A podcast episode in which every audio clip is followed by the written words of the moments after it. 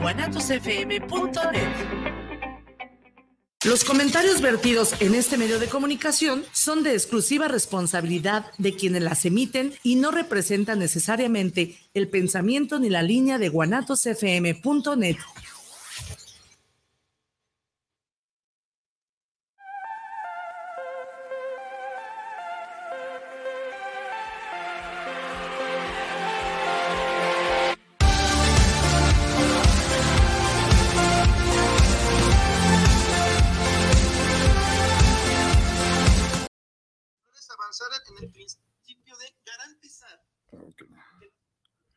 ¿Qué tal? ¿Cómo estamos? Buenas tardes, buenas tardes nuevamente en este programa de TV Subversión. Hoy tenemos a un invitado de lujo, a un luchador social de la izquierda, alguien que ha construido con la congruencia esto de lo que se llama izquierda, pues como referente en Jalisco y a nivel nacional.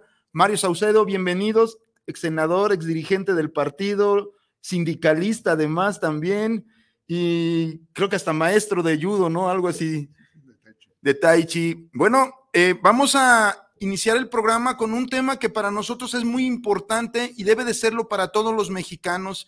Y este tema es fundamental porque determina en estos momentos, no solamente en México, sino a nivel este, global, el desarrollo o el, que no se desarrollen los pueblos y las naciones, el que queden pues atrasados en sus procesos. Y estamos hablando de la deuda externa. Para ello invitamos a Mario, quien es un activista muy importante en un movimiento que se opone precisamente a la deuda externa porque se considera que es total y absolutamente inmoral, ilegal, ilegítima y que va en contra incluso de los derechos humanos. Mario, bienvenido. ¿Qué podemos decir de la deuda externa? ¿Cuál es la deuda en este momento? ¿Cuánto debemos en México? Se deben cerca de 13.5 billones de pesos. 13.5 billones de pesos. Y el endeudamiento que se está eh, ahora a partir del presupuesto eh, seguramente va a llegar a 15.5 billones de pesos. ¿Al término de este año? Entonces va a subir 2 billones de pesos aproximadamente. Aproximadamente, sí. Pesos más, pesos menos. Pero entonces, explícame una cosa, Mario. No obstante se esté pagando, pues, los, eh, la deuda se esté pagando, ¿por qué crece la deuda tan desmesuradamente? ¿Cómo, se forma esta deuda? El, problema es que eh, los anteriores gobiernos se endeudaron de una manera, pues, de saqueo, porque no está claro a dónde fue dar todos los préstamos que se estuvieron solicitando. Por ejemplo, en el caso de Pemex, se habla de que se tuvo una, tiene una deuda de 107 mil millones de dólares. Y días anteriores, Octavio Romero, que es el director de Pemex, decía en una mañanera que había por lo menos la mitad de esa deuda no se sabía en qué se había aplicado. Por eso nosotros que participamos en una promotora que se llama Promotora Nacional por la suspensión del pago de la deuda pública, hemos estado demandando ya desde hace más de tres años la necesidad de una auditoría para saber todos esos préstamos que hicieron los gobiernos anteriores, Peña Nieto, Calderón, Fox, todos esos préstamos, en, en, qué significaron en términos de bienes, de acciones, de gobierno, o, como pasó en muchas partes, pues fueron parte del botín que se llevaron. En el caso de Pemex, este, dejaron una empresa prácticamente quebrada a pesar de que ha tenido producción y ventas muy, muy altas o que tuvo. En el caso, por ejemplo, de Fox y Calderón, se habla que más de 800 mil millones de pesos por el alza del precio del petróleo eh, entraron a las arcas y no se reflejaron más que en gastos que no quedaron muy claros. ¿no? Eh, por eso en la promotora hemos insistido que se haga auditoría de la deuda. Hay un caso, eh, este es el caso de, de, Pemex, y estamos demandando, vamos a demandar, a solicitar a Pemex que haya una auditoría ciudadana para saber qué fue lo que pasó exactamente, cuánto se pidió, cómo se pidió y a dónde fue a pagar ese dinero, buscarle el rastro, porque una de las características nuestras ah, de lo que hemos planteado como necesidades es que las deudas ilegítimas se dejen de pagar, no se paguen. Y gran parte de la deuda que existe ahorita por parte del gobierno de Andrés Manuel, del presidente Andrés Manuel López Obrador, es una deuda que viene de atrás y que no está claro su origen, no está claro eh, el préstamo y en qué fue utilizado los, los, distintos préstamos. Por eso estamos solicitando las auditorías ciudadanas. El caso del FOAPROA, por ejemplo, es el, más claro. Este, este año se va a pagar cerca, eh, eh, el, el, FOAPROA tiene un, un billón de pesos, ya llegó al billón de pesos, se ha pagado, fueron como 526 mil millones de pesos cuando se hizo el FOBAPROA, el IPAP. Creo que se lleva pagado. ¿Hasta ahorita? No, eh, se, se, lleva pagado un, un, billón de pesos. Ya se pagó un billón de pesos. y se debe todavía el, el, capital.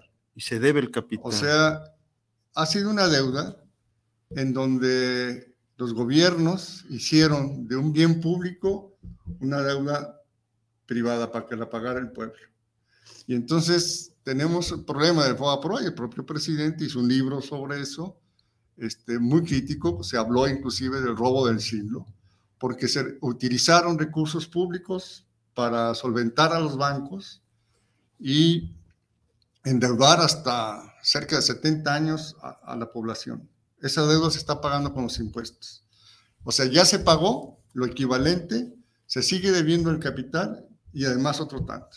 Es decir, un billón de pesos es el, el, lo que se, está, se ha pagado para el FOBAPROA y todavía se debe el, el capital, digamos. Entonces, aquí te podemos decir que son dos momentos. El primer asunto es eh, la gran corrupción que desvió estos recursos y luego lo convierten en deuda pública. Y ese contrato que hace entonces, una vez que ya tienes la deuda pública, que no sea impagable, porque te van consumiendo los intereses, ¿no? Así es, se hace eterna. E-, ese problema, y no solamente de nuestro país. Hoy en la mañana, por ejemplo, estaba escuchando en un noticiero en donde se decía que en América Latina había incrementado, porque además se agravó todo con la pandemia. La pandemia vino, digamos, a acelerar el problema de la crisis económica que en, en el 2020, eh, una crisis que se empezó a reflejar a nivel mundial, económica. Eh, la pandemia vino a ahondar este asunto. Entonces, tenía eh, América Latina una deuda respecto al PIB del 45% de, de deuda, ¿no? El conjunto de países de América Latina. Y ahora resulta que tienen 75%. Entonces, este, eso evita que los países menos desarrollados, más pobres, puedan utilizar recursos para programas de desarrollo, programas de inversión, programas sociales, y tengan que estar destinados al pago, porque es un mecanismo, eso es lo importante de tener presente en lo de la deuda, eh, las deudas públicas, ¿no? la deuda externa, la deuda pública. El capital financiero es una manera de saquear, de enriquecerse a través de préstamos. Y entonces este, prestan, sangran a los países, a veces con la complicidad de los gobernantes, gobernantes que se han prestado a eso. Yo creo que no es a veces, creo que es condición. Sí. Desgraciadamente así, así pasó en nuestro país, claro. por lo menos los sexenios pasados, este, se estuvieron endrogando. Un, uno se pregunta, ¿cómo siendo una empresa tan productiva que era Pemex, eh, pidieron 100 mil o, o, se, se ¿Endeudó? Endeudó, endeudó con 107 mil millones de dólares, de los cuales la mitad, como estaba comentando, no, no se sabe. Pues yo creo que gran parte de ese dinero, una vez platicando con Octavio Romero muy al principio, eh, había 40 oficinas de Pemex a través de un, una cuestión que le llaman PMI, eh, Pemex eh, Internacional, 40 oficinas que no reportaban información a Pemex, sin saber exactamente qué estaban, y eran las que hacían las gestiones de compraventa del petróleo de la gasolina, etcétera, ¿no? Entonces, un desfalco tiene responsables. Y ese recurso, en lugar de haber servido a la nación, al, pueblo, a, los programas de desarrollo, sirvieron para embolsarse los uh, políticos, grandes empresarios, recursos que eran de la nación. ¿Qué, ¿Qué, se necesita para esta auditoría ciudadana y cómo puede la gente interesada en sumarse? ¿O cómo van, en qué etapa van de esta auditoría ciudadana? No, se, ha planteado, pero no hemos tenido respuesta positiva todavía. Hay, eh, hemos entregado ya cuatro, cartas al presidente. Eh, en la primera, pues hubo una respuesta eh, a través de una reunión con el coordinador de asesores, que es Lázaro Cárdenas Batel. Hubo esta reunión. Y la última, hubo una respuesta de Hacienda. Por lo menos hubo ya una respuesta a la última carta, donde señalan desde su punto de vista este, que no era necesario la auditoría, por ejemplo, porque había ya una auditoría superior de la federación. Y nosotros decimos, decimos que no es eh, eh, eh, desplazando a la auditoría. Está bien que la auditoría siga, pero la auditoría, no sé si, si sepan, hace una especie como de muestreo. No hace una auditoría a, todo el presupuesto federal, sino hace un muestreo y sobre eso. Y esto sería complementario, no sería ni para desplazar a la auditoría superior de la federación, ni para este, enredar malos asuntos, al contrario, ¿no? La idea es que una auditoría ciudadana pudiera eh, esclarecer bien eh, cómo estuvo los préstamos y en qué fueron gastados. Yo creo que en miles de contratos, de miles de cosas que inventan, ¿no? Porque ahí está la clave, ¿no? Incluso lo plantea Andrés Manuel en alguno de sus libros, ¿no? Como a través de los contratos que se diseñan precisamente para que las instituciones públicas eroguen grandes cantidades sin beneficios concretos, sino eh, un asunto muy nebuloso, pues, pero ahí está sustentado en ese tipo de contratos y convenios. Y guardando las proporciones me viene en la cabeza lo que, lo que hicieron con Pemex, lo que hicieron aquí con Sistecosome, ¿no? Una empresa dedicada al transporte que tenía todos los elementos para ser una gran empresa, para generar un transporte barato y darle los eh, derechos íntegros a los trabajadores, la quebran. O sea, la, la, la, la, estrangulan pues por un exceso de corrupción. Aquí desafortunadamente no hubo salvamiento de la empresa, como sí ya sucede en Pemex, pues que ya los números, los datos son más claros, más alentadores y acá la desaparecieron completamente y todavía no se termina de liquidar a los trabajadores, por cierto. Entonces, eh, ¿cómo se suma la gente a esta petición? Hay una... Sí, bueno, hay una promotora y una página de la promotora que se llama Promotora Nacional por la, por la suspensión del pago de la deuda externa, de la deuda pública, perdón.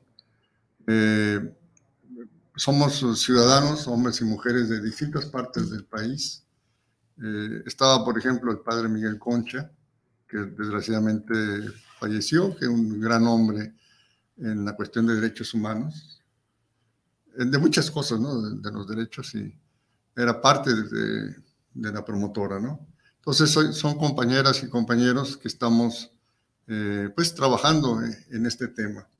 El neoliberalismo fundamentalmente se enriqueció con las privatizaciones, me estás comentando el caso de Sistecosome, en el fondo era un problema de privatización, ¿no? Sí. Lo que está pasando en Huentitán, ¿no? Este, con el conflicto este ahí con los universitarios y, con los ah, colonos de Huentitán, pues esta idea de usar bienes públicos para privatizarlos y obtener una ganancia particular, los que directamente estén involucrados.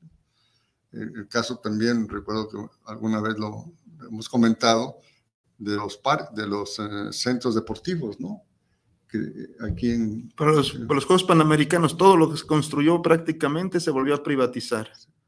Y, y, estaba, por ejemplo, pendiente el asunto, está todavía, porque no se ha resuelto de manera definitiva, pero el asunto de las, de las eh, panamericanas, ¿no? De las villas, panamericanas. Bueno, eso ya trae una historia distinta, pues además de, de este asunto, el, el, saqueo, pues, de nuestros fondos y todo lo irregular, y cómo de alguna manera la inercia de los gobiernos no ha sido capaz de detenerlo, sino por el contrario, se profundizan las cosas, ¿no?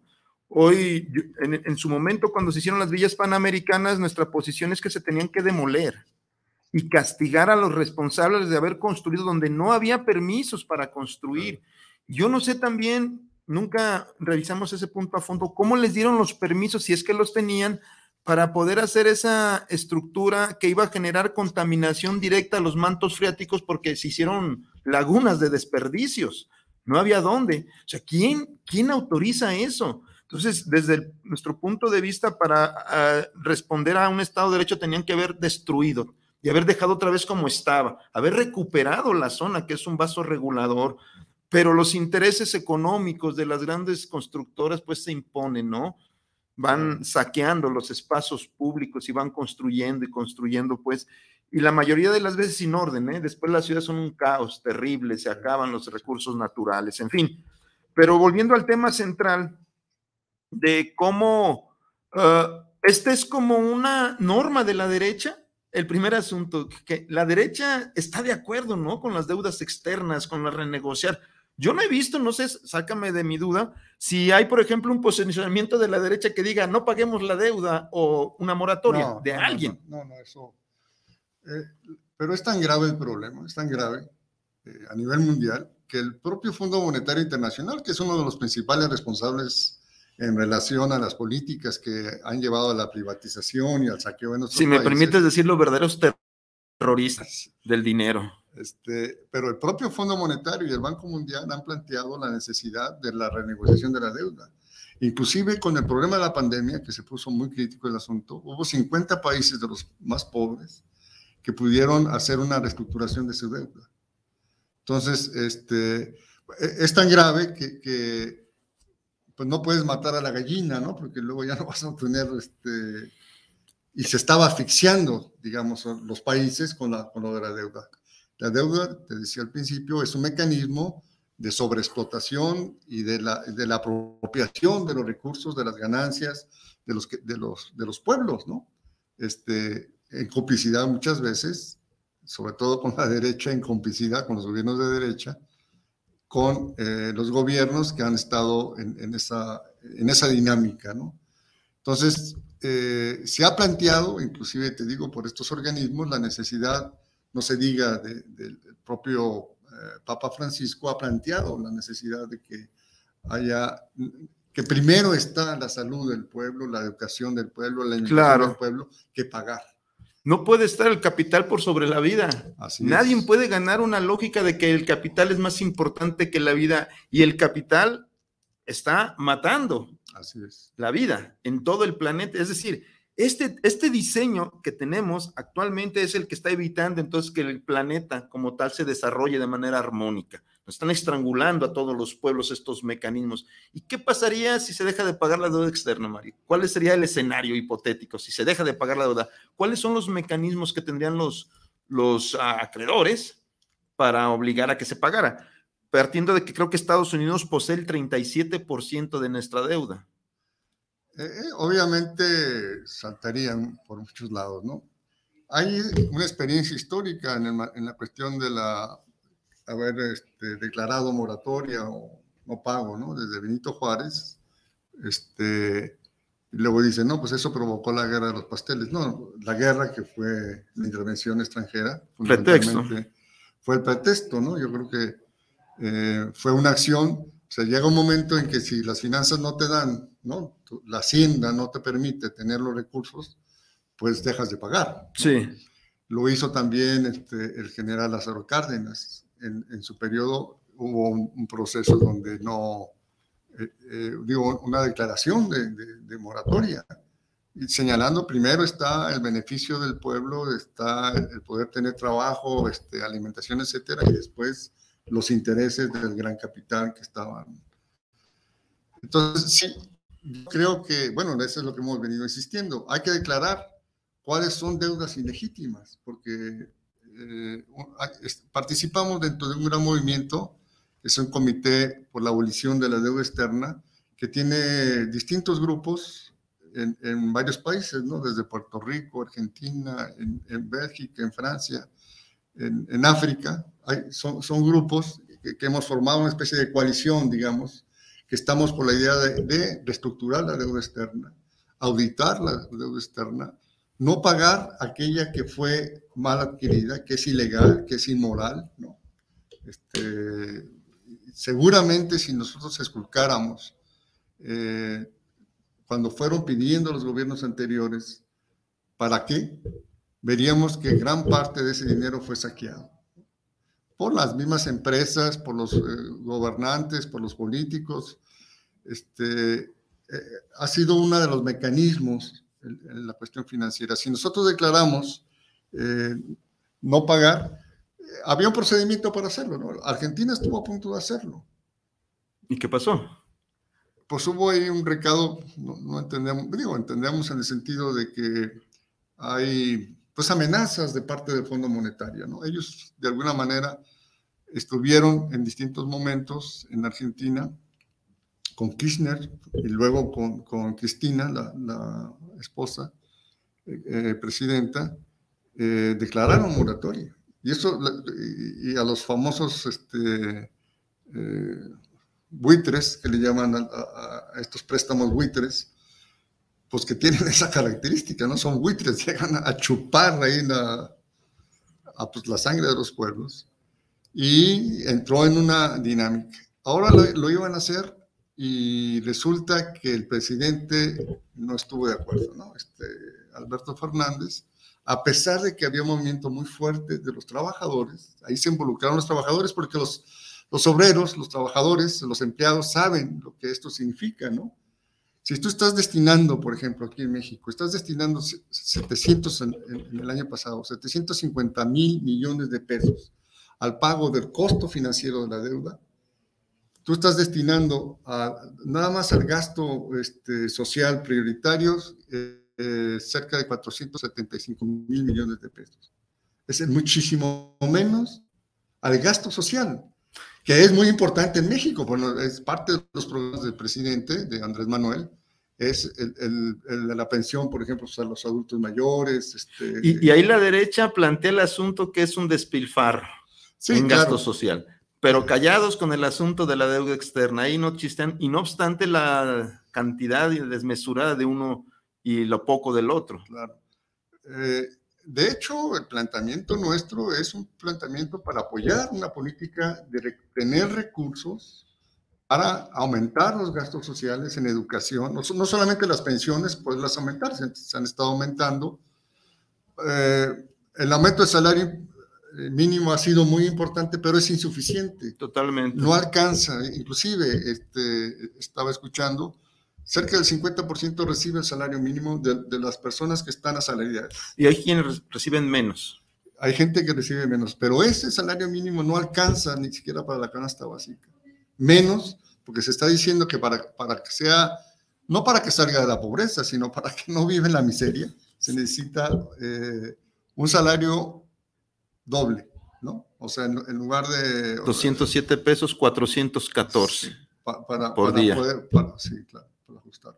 Sí, pues terrible, terrible la realidad que nos toca enfrentar. Y en este caso, como lo señalas, la clase trabajadora también pierde, evidentemente, pierden todos los rubros, ¿no? Porque esta gran cantidad, de este chorro de dinero, pues se desvía y en vez de que hubiera desarrollo, pues equilibrio en educación, infraestructura, en programas sociales, porque yo creo que sí está haciendo lo correcto nuestro presidente cuando invierte pues en los jóvenes y trata de invertir en los niños, pues ¿cómo les damos oportunidad? El pobre no es pobre porque quiera ser pobre, como dice la derecha también, porque le gusta ser pobre, y el rico, bueno, porque es muy listo. Eh, incluso los datos duros nos los dicen, ¿no? Casi el 80%, 90% de la gente que nazca pobre va a morir pobre. Así es. Y los ricos, pues van a seguir siendo ricos. Alguien daba un dato que, por ejemplo, en Italia, eh, de los últimos 300 años, son las mismas familias que tienen todo controlado, ¿no? Y aquí también, si revisamos algunos apellidos, pues vemos viendo que existe pues ya castas, ¿no? Y estas castas están incrustadas donde están los poderes reales, ¿no? Por ejemplo, hay una casta en el poder judicial, bien controlada y que de alguna manera tiene también una concepción de derecho y una concepción mercantilista de la justicia, ¿no? Una situación muy grave, pero lo vemos, por eso está colapsado nuestro sistema, por eso hay tanta impunidad. Pero bueno, volviendo al tema central de la deuda externa, yo creo que este es un tema que debe de ser muy relevante en las siguientes campañas electorales, ¿no? Debemos, cuando menos como clase trabajadora, informarnos y empezar a discutir en asambleas para que sea una propuesta clara con los diferentes partidos, sobre todo los de izquierda, o con los actores políticos, pues que vayan tomando posición sobre este tema que es fundamental y que además los que se dicen de izquierda no pueden rehuirle a esta responsabilidad, porque si no sería nada más una simulación. O sea, el verdaderamente hombre de izquierda entiende la necesidad y la urgencia de tomar cartas en el asunto, porque evidentemente este modelo está matando literalmente a millones y millones de personas. Y los más vulnerables pues siguen siendo los niños, los, las mujeres, los ancianos, pues que, que hoy afortunadamente pues con estos programas sociales ya están sobreviviendo con un poco más de dignidad, ¿no? No obstante, la derecha rampante como esta Xochitl Galvez diga que no, que tengan que ser transitorios, que hay que enseñar a los adultos mayores un trabajo o un empleo para que se sigan. Dices, bueno, no entienden lo que está pasando en este país, están desconectados. Ahora sí, entrándole al tema de izquierdas y derechas, o no sé si quieres comentar ya para cerrar el tema de la Deudex en adelante. Bueno, lo, de lo que está pasando en Francia ahorita, por ejemplo, hay toda una fuerte movilización de los trabajadores porque quieren aumentar el, de 62 a 65 años el nivel de pensión. Es decir, quieren que sigan trabajando hasta hasta que ya no puedan más, ¿no? Retirarse. En lugar que debería ser la tendencia a, disminuir la, cantidad de años y tener un, retiro este, justo, digno, no, no, no, con, ahora que está complicado con el asunto de, los afores y, la cantidad de, recursos que les valen, o las pensiones para, para los trabajadores, que luego tienen que andar buscando trabajar en Walmart, por ejemplo, para que los viejitos para que puedan tener una, un complemento del salario. Y aquí es importante decirle a la clase trabajadora, no olvidemos quiénes son los responsables aquí en México de ese diseño, porque todavía andan ahí, polulando, rasgándose las vestiduras, pero hay responsables de este asunto de, de, de, los afores y cómo diseñaron para que se modificaran las leyes para que el trabajador tuviera 65 años para pensionarse en el seguro social, pues en la ley federal del trabajo, y cómo saquearon incluso el seguro estos, y ahí están, Ahí están los muy cínicos. Termino con esto. Nosotros estamos planteando, eh, bueno, la, necesidad de auditar la, deuda para saber cuál es ilegal y, cuál es inmoral y dejarla de pagar. Estamos planteando la necesidad de, que se posponga por lo menos dos años el pago de la deuda.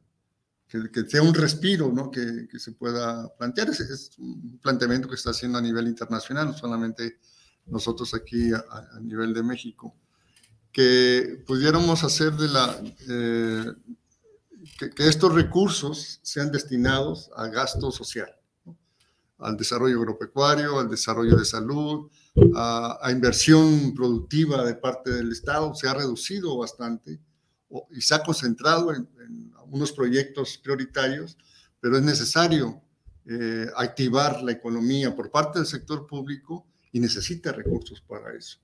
Claro, de hecho, la economía, los únicos que la impulsan es el sector público, porque los privados la asfixian.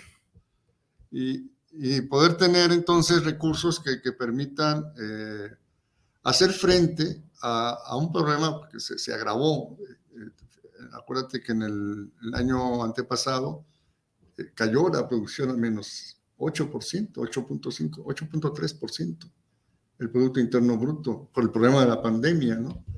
¿Pero fue esto más o menos mundial o, en proporción?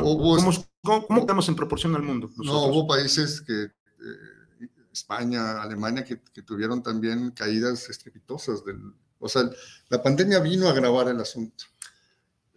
Con la crisis económica, pero además una cuestión que, que pasó aquí en México también. Los grandes capitales se enriquecieron enormemente, enormemente, y la población creció en la pobreza. O sea, estamos hablando de que se habla de cerca de 5 millones más de pobres por, por, la situación de la, de la pandemia. Entonces es muy, es muy contradictorio. ¿Cómo es posible que estos grandes señores, estos grandes capitales, estén, y eso a nivel mundial, ¿eh? Eh, hay un estudio de Oxfam, este, está saliendo recientemente, en donde plantea claramente esto, cómo se concentró la riqueza en unas cuantas manos y creció la pobreza en todo, en todo el mundo, ¿no? Y hay riesgo de hambruna, por ejemplo, en África, ¿no? Hay riesgo, en, en mismo América Latina, hay riesgos, eh, añaden el problema de la guerra, por ejemplo, en Ucrania y Rusia, que ha tenido problemas con los granos, con los fertilizantes, eso está generando un problema también eh, económico. Eh, la circulación ¿no? de los productos de materia prima, etcétera, ¿no? Hay y, bueno, y un, el otro elemento fundamental es el problema de la crisis ambiental, que es, es un tema que, es punto aparte, muy importante y que está llevando a tener el problema cada vez más, este, problema cada vez más eh, crítico en la situación del país, con riesgo de que deje, de, que sea irreversible el daño que estamos haciendo a la tierra. Y eso significa la supervivencia del ser humano, de la humanidad.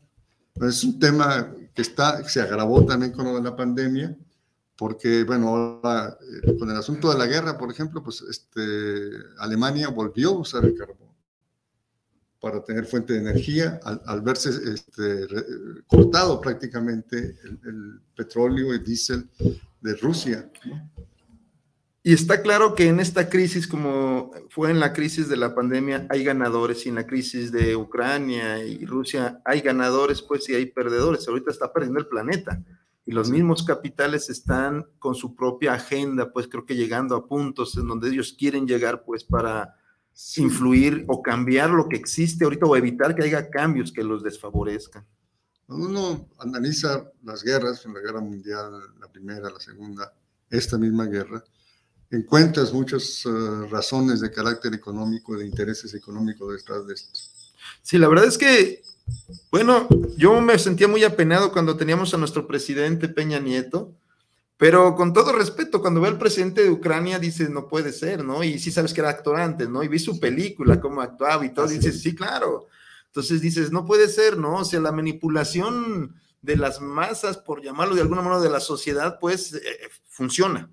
Y los poderes fácticos pueden poner a personajes terribles que siguen este, guiones para seguir sus intereses, ¿no? Y ese es un personaje que está precisamente siguiendo un guion preestablecido en Ucrania para generar, pues, esto que está sucediendo y que no sabemos hasta dónde nos vaya a llevar. Sí, eh, en lugar de buscar ya detener la guerra, ¿no? ese es el planteamiento, ¿no? Es que inclusive si algunos le van a, a la OTAN, Estados Unidos, otros le van a Rusia, esa guerra lo que puede hacer es llevarnos a una catástrofe ambiental, económica, social y política mundial. Sí, cambiar el planeta como lo conocemos en estos momentos. Entonces es muy grave. Y en, y en, lugar, te digo, de buscar y de sentarse a decir, bueno, vamos buscando las salidas, las posibles salidas del conflicto, que debería ser entre Rusia y Estados Unidos, que son los principales protagonistas, China, Estados Unidos se ve claro que, que su oponente es, y temor, gran temor es China, es como su principal rival, ¿no? Por ahí se dice, el principal rival que, no aparece en este conflicto directamente. Pero está presente. Está presente. Y, el otro es Rusia, ¿no? Este, y es una pugna, diríamos, interimperialista, porque Rusia, yo creo que cometen un error aquellos que piensan que, Rusia es la Unión Soviética antigua, ¿no? Los intereses de, de Rusia ahora están centrados muchos en la cuestión de, de los grupos monopólicos financieros. Oligarcas. Una oligarquía financiera, ¿no?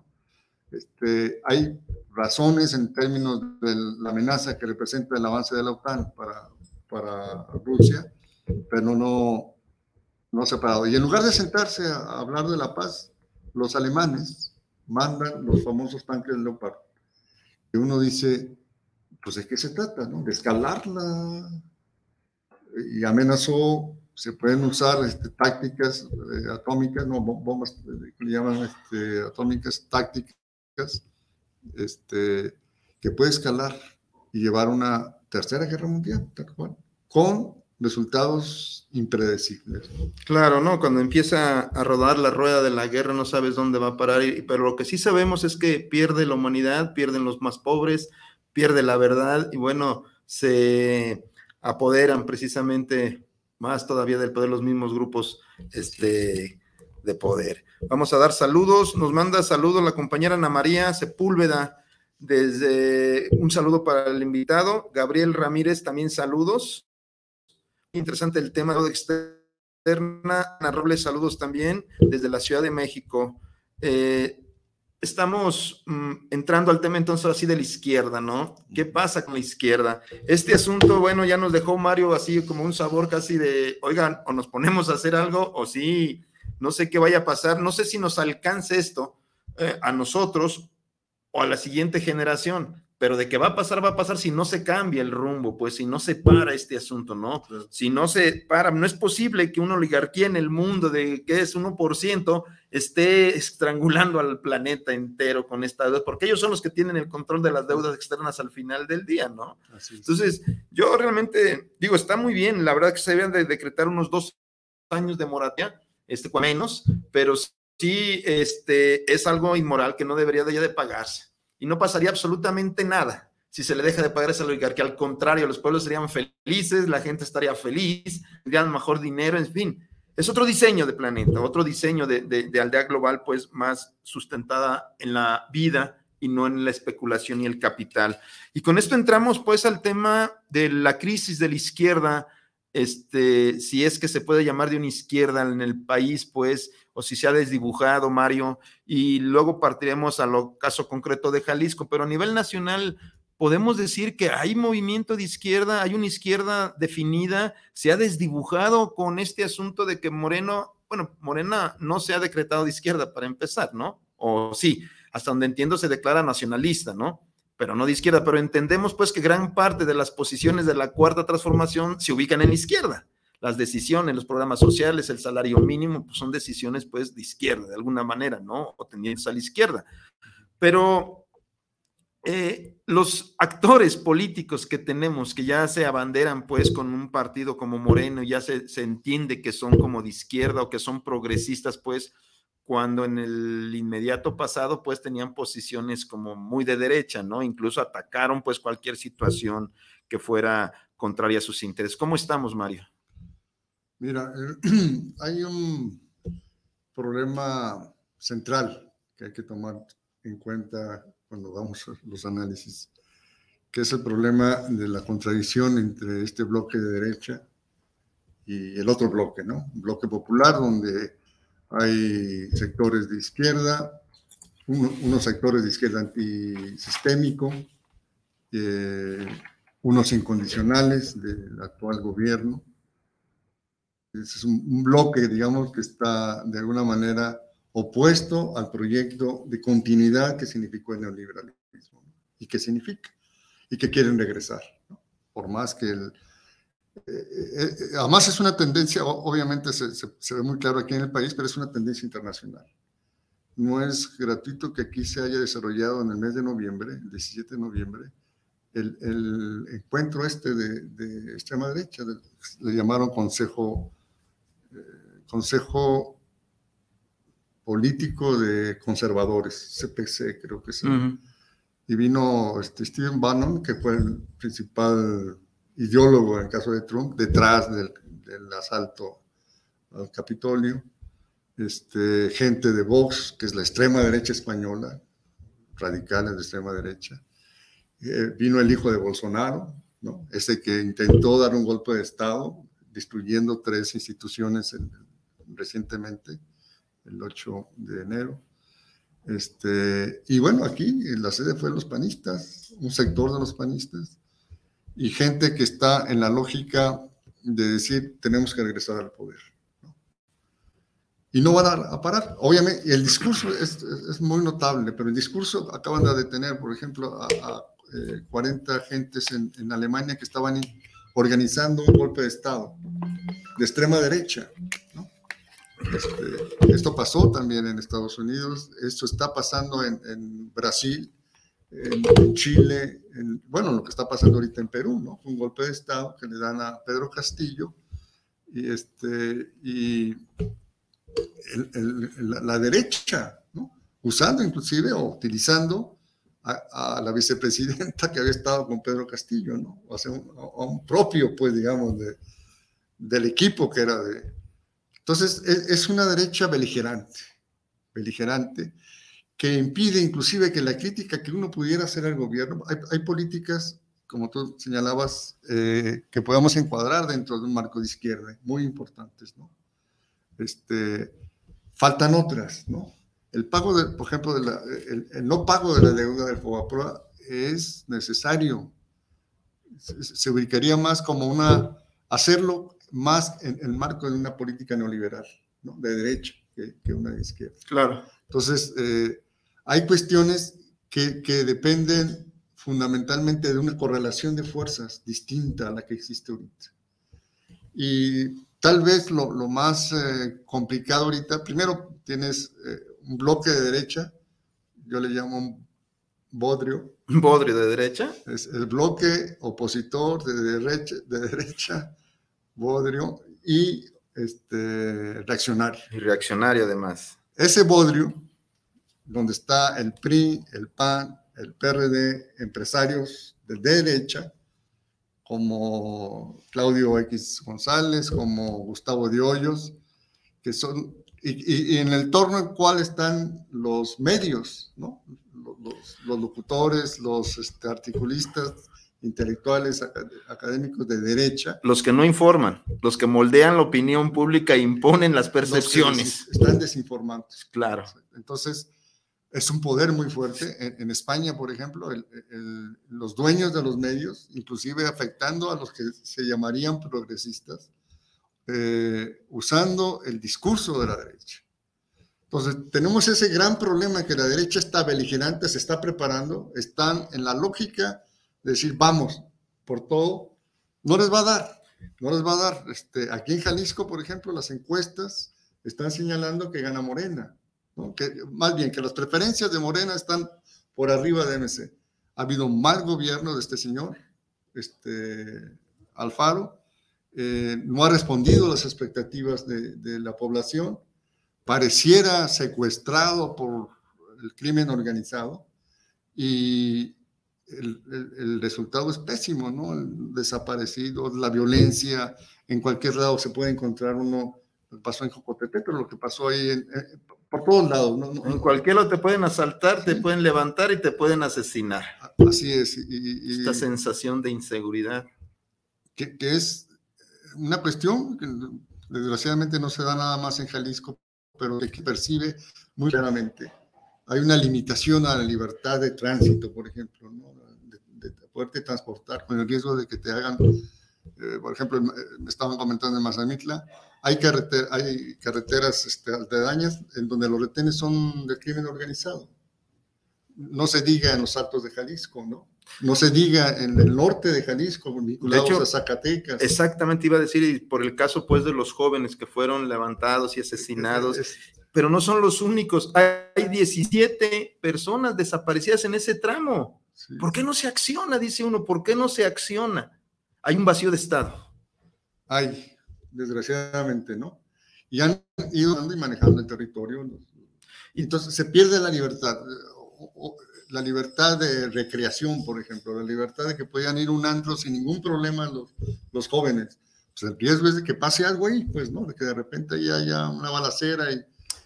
Porque además ya es una constante que en todos los antros sí, han sí o sí tienen que vender droga porque los jefes de la plaza lo imponen o te corren o te asesinan, sí o sí. sí, sí, sí.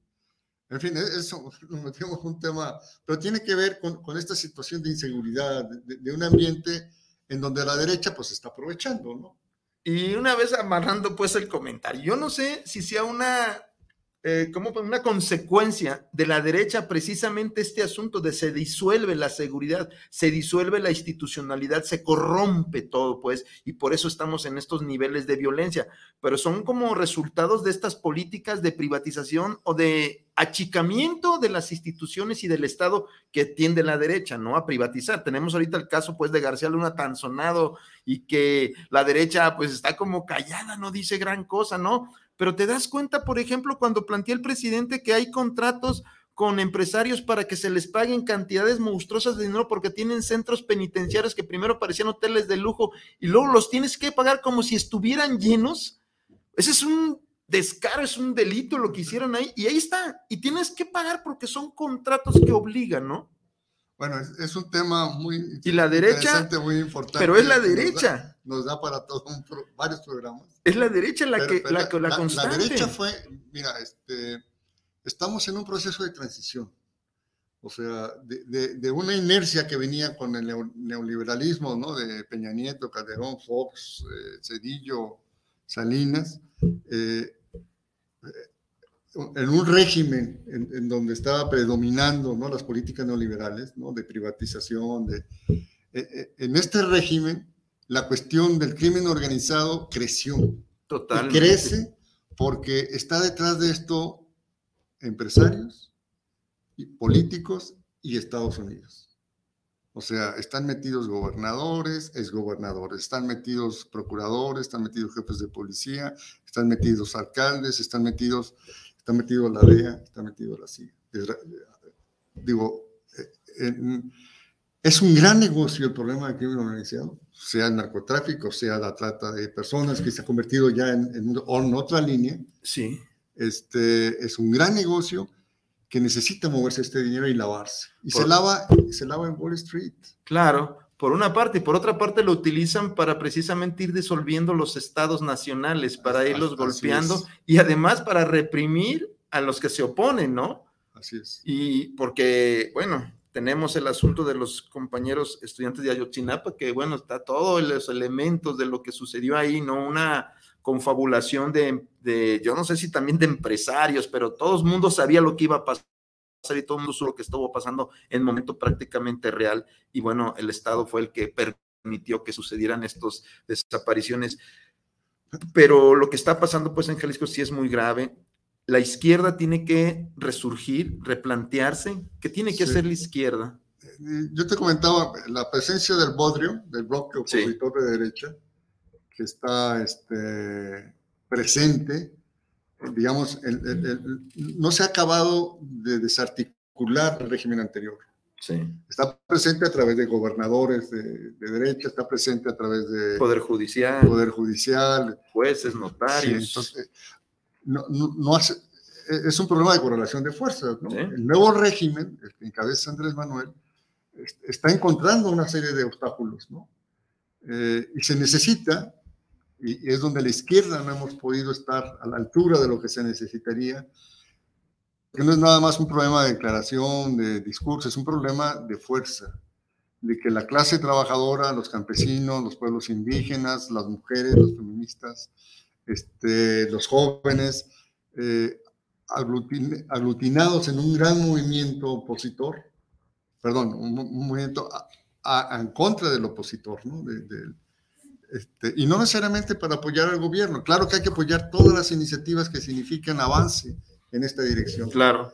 y, y comentarlas que no, ¿no? De tener. El problema es que uno dice que no y luego o te critican mal, ¿no? O la derecha lo utiliza. ¿Tú ves más conciencia en el pueblo mexicano? Eso que llamamos pueblo, menos más. ¿Cómo ves tú la conciencia? Yo creo que hay gente? más conocimiento, más, más conciencia, pero aún a niveles que no están llevando al pueblo a ser un protagonista central del proceso de cambio. Pero mantiene al presidente y sus políticas todavía en un 65% de aceptación. Eso es bueno. claro, no, sí, no, y, y- y Quiere- fundamental. y- quiere y, decir- eso va a garantizar el, paso siguiente. Quiere decir que la derecha no ha logrado cambiar el- eh, con su narrativa la opinión de la gente. Claro, no ha sido.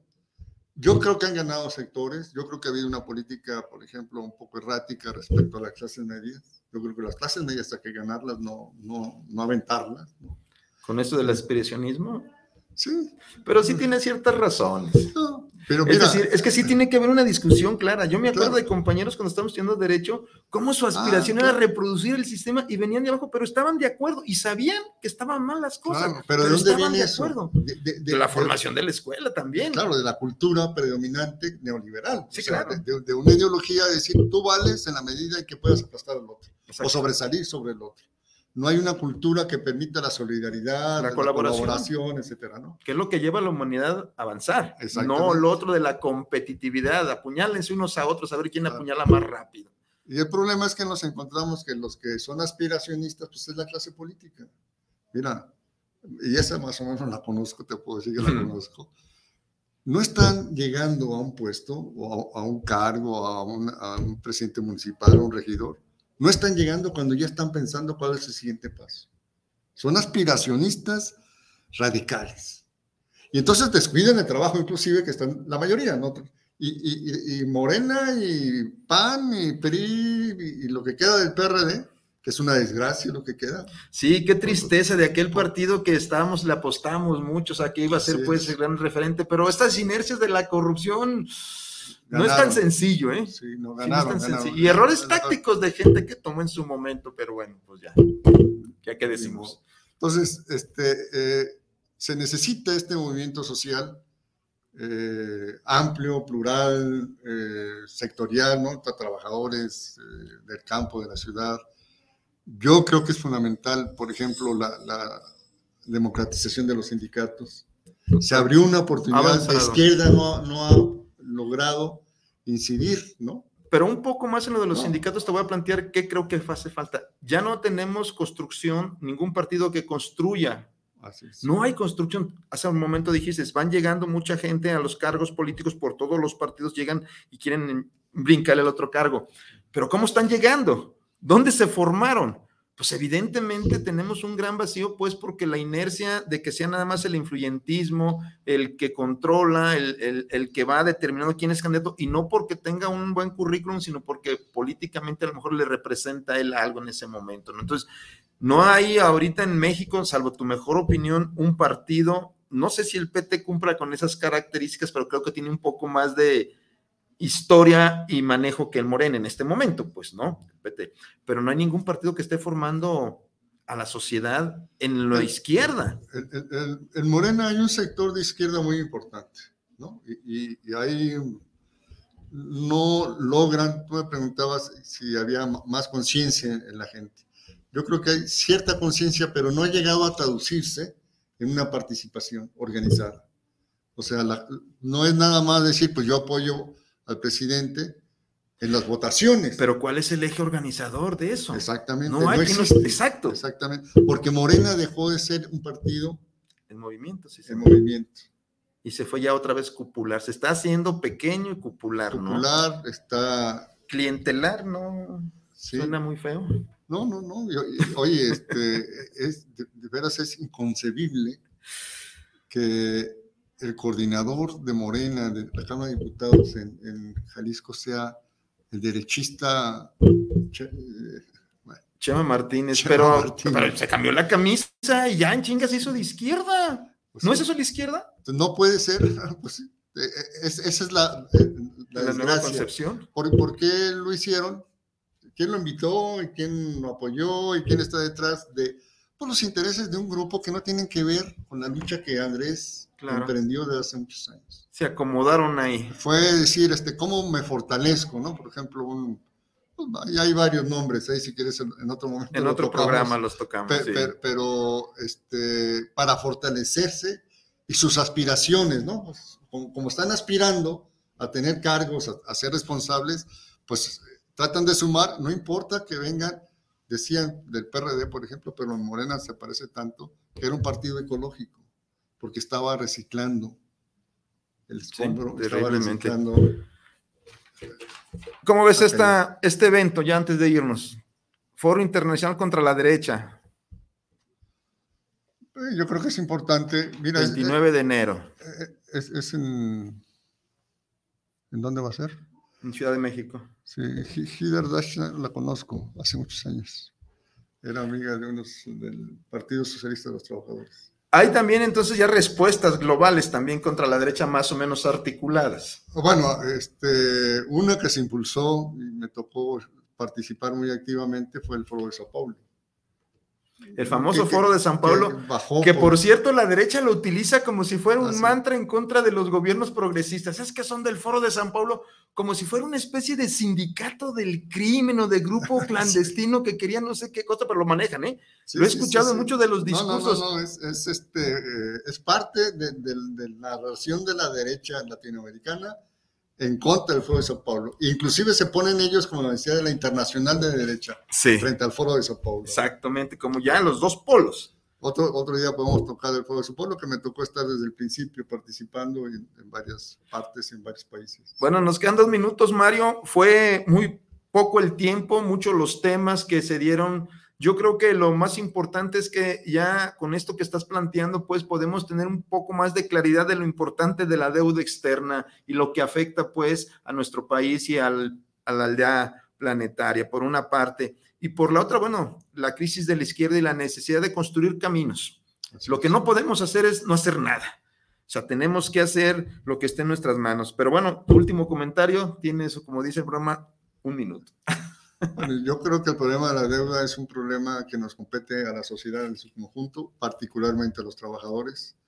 Eh, puede el, plantear los problemas de la deuda, de, de posponer el pago, de no pagar la deuda ilegal, inmoral, eh, nos daría, daría más recursos al Estado, quitaría menos dinero y daría más recursos para, para los programas y para la inversión productiva.